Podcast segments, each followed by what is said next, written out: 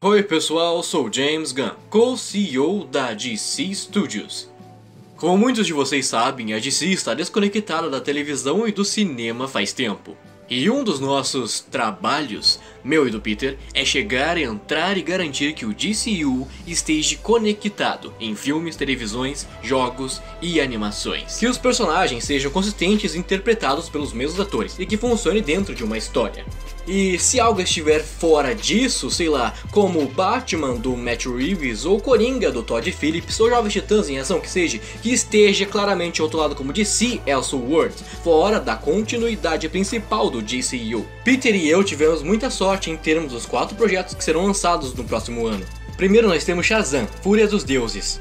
O Shazam sempre esteve desligado, meio que sua própria parte do DCU, então ele se conecta muito bem e se move diretamente para Flash, um filme fantástico que de fato eu amei muito, que reseta, reinicializa por inteiro o universo de si. E então se move para Besouro Azul, um filme incrível sobre um adolescente que é uma parte surpreendente do DCU. E mais tarde em Aquaman 2, que leva diretamente aos nossos próximos projetos sobre os quais vou contar agora. Bom, Peter e eu, junto com um grupo de escritores talentosos, começamos a mapear um plano de 8 a 10 anos do que a DC Studios será em filmes, televisões e jogos. Esse primeiro capítulo se chama Deuses e Monstros. E isso que eu contarei agora é uma parte do primeiro capítulo e não o capítulo inteiro. O primeiro projeto é Creature Commandos, é uma série animada em que eu escrevi todos os episódios. Algo que vamos fazer que é um pouco diferente na DC é que vamos ter personagens se movendo dentro e fora das animações, geralmente tendo o mesmo dublador e ator no live action. O próximo projeto é Waller. Essa é uma história da Amanda Waller que é interpretada pela Viola Davis. Ela formará uma equipe com membros de Pacificador. E essa é uma história que foi criada pelo Crystal Henry, que fez o Watchman, e por Jeremy Carver, que criou a Patrulha do Destino. É uma história magnífica que eu mal posso esperar para as pessoas verem isso. Tá bom, o próximo projeto é grande, o verdadeiro começo do DCU. E se chama Superman, o Legado. Ele está sendo escrito por mim e estou na metade dele. Estou feliz demais montando. E o Superman será lançado nos cinemas em 11 de julho de 2025.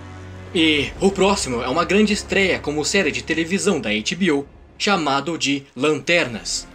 Essa é uma história de dois lanternas verdes, John Stewart e Hal Jordan, e temos alguns outros lanternas ali, mas essa é uma série de TV focada na Terra. É como se fosse um True Detective com um par de lanternas verdes, que são policiais espaciais vigiando o distrito da Terra. Nela eles descobrem um mistério assustador que envolve uma história muito maior de todo o DCU.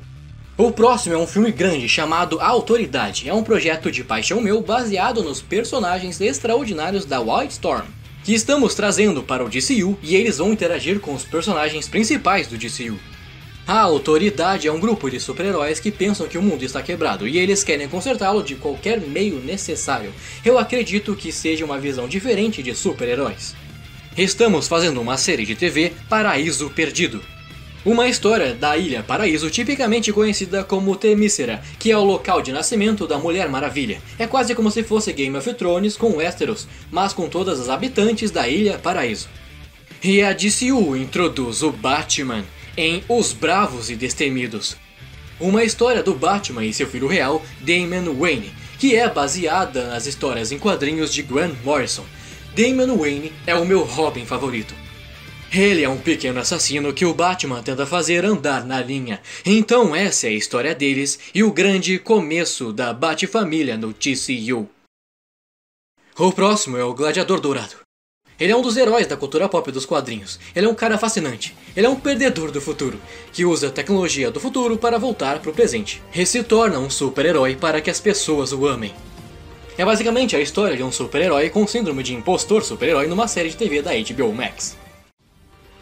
Uma das minhas histórias em quadrinhos preferidas do ano passado foi a de Tom King, Supergirl, Mulher do Amanhã. E nós vamos tornar isso em um tremendo épico filme de ficção científica. O Superman é um cara que foi enviado para a Terra e criado por pais amorosos. Já a Supergirl nessa história, ela é uma personagem que foi criada em um pedaço de Krypton. Ela assistiu todo mundo à volta dela morrer de alguma forma terrível, então ela é uma personagem muito mais aborrecida. E isso me leva até Monstro do Pântano, a última coisa que vamos falar sobre. Uma história de terror muito sombria sobre a origem de um monstro, que é o monstro do pântano. E embora esteja totalmente fora do DCU, ainda se encaixa nas outras histórias. É, enfim, é isso que posso contar até agora. Eu amo os personagens da DC desde criança. Eles são muito importantes para mim.